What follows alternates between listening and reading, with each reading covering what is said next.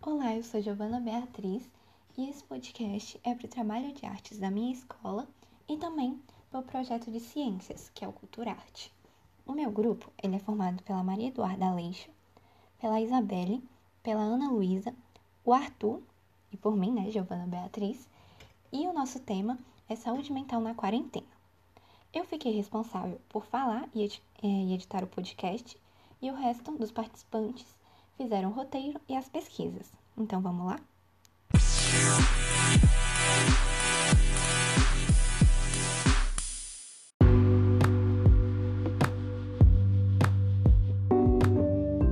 Como está a sua saúde mental na quarentena? Que tal fazer uma pausa para se observar? Segundo um estudo científico publicado no Jornal Internacional de Pesquisa em Saúde Pública, 53,2% das pessoas já estão sofrendo os efeitos psicológicos da pandemia de Covid-19. E isso pode deixar cicatrizes emocionais. Medo, preocupação, ansiedade e depressão são os exemplos mais comuns e podem ser piorados por conta do isolamento social. Cuidar da saúde mental é importante em todas as épocas, mas durante a pandemia é essencial.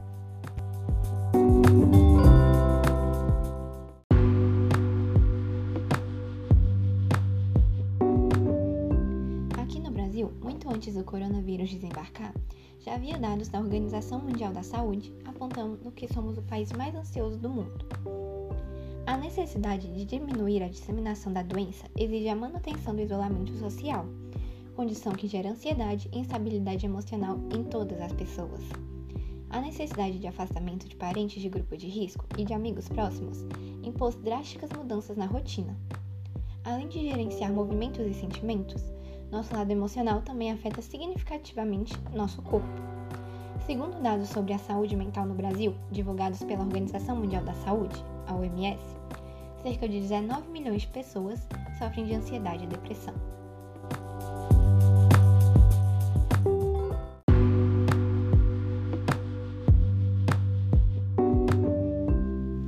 Como os aspectos emocionais e físicos estão interligados, esse tipo de situação pode causar alguns problemas o pediatra Dr. Felipe Fogo explicou.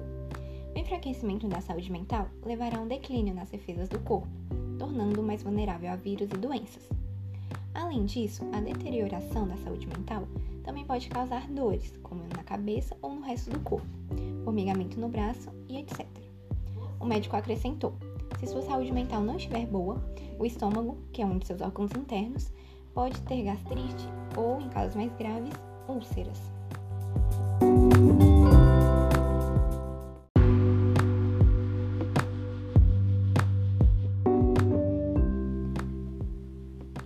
Podemos fazer é buscar amenizar os sintomas de ansiedade e tentar viver de uma maneira saudável, refletindo sobre os aprendizados que podemos ter com toda essa triste realidade. Para ajudar, preparamos algumas dicas importantes para se levar em consideração quando o assunto é quarentena e ansiedade. Aqui vai algumas coisas que podemos fazer nesse tempo de pandemia para cuidarmos da nossa saúde mental.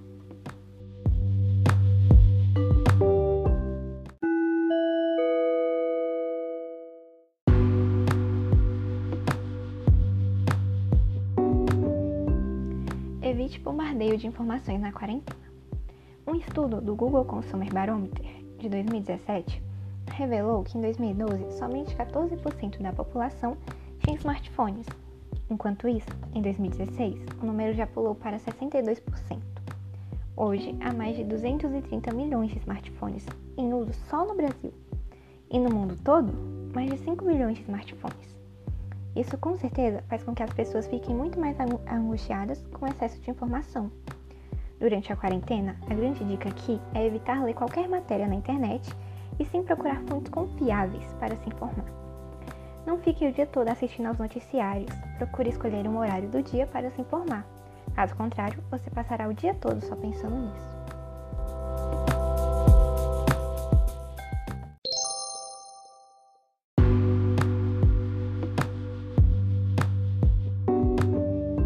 Segunda dica aqui é: estabeleça uma rotina.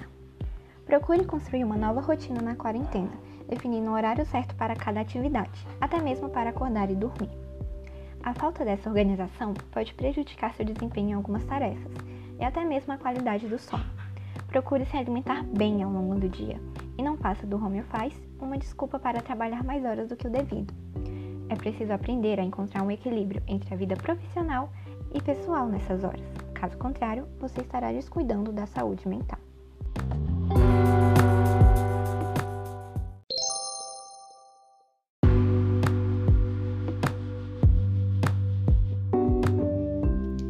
A terceira dica é: na quarentena, faça terapia online. Muitos pacientes e psicólogos já estão migrando as sessões de terapia do consultório presencial para o online. Esta é uma medida recomendada para evitar o contágio do coronavírus e, ao mesmo tempo, cuidar da saúde mental. Caso você já faça terapia, não deixe de realizar sessões por conta do isolamento. Por outro lado, se você ainda não fizer terapia e sentir que está com os níveis de ansiedade muito altos, pode ser essa a melhor hora para começar a se cuidar. A terapia é uma grande aliada em diferentes momentos de nossa vida, e agora não poderia ser diferente profissional especializado pode ser essencial para te ajudar a lidar com medo e pânico excessivo. Portanto, não hesite, não hesite em procurar um psicólogo ao menor sinal de problema.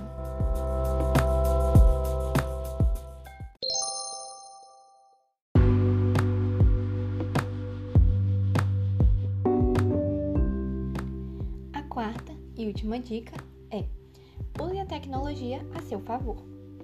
Aproveite para usar a tecnologia e os meios de comunicação para melhorar sua estadia em casa durante a quarentena. Seja o que for, utilize a ferramenta de maneira produtiva para aprender coisas novas, se distrair e se comunicar. Você pode buscar vídeos com treinos físicos para se exercitar, falar com amigos e colegas por chamada de vídeo ou tirar um tempo para ver sua série favorita.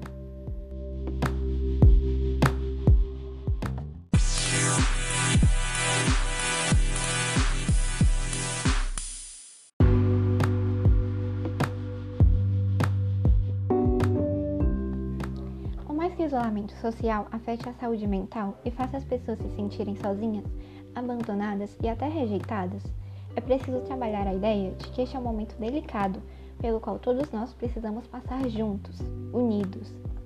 Durante a pandemia do coronavírus, procure cultivar pensamentos positivos. Isso porque os pensamentos podem ser uma das grandes causas de sua ansiedade. Acorde, faça um alongamento, foque na sua respiração e agradeça. Ao longo do dia, não se deixe apegar por pensamentos ruins e nem fique ruminando o medo. Procure conversar com familiares e amigos para desabafar e expor como se sente. Você não está sozinho, estamos todos juntos.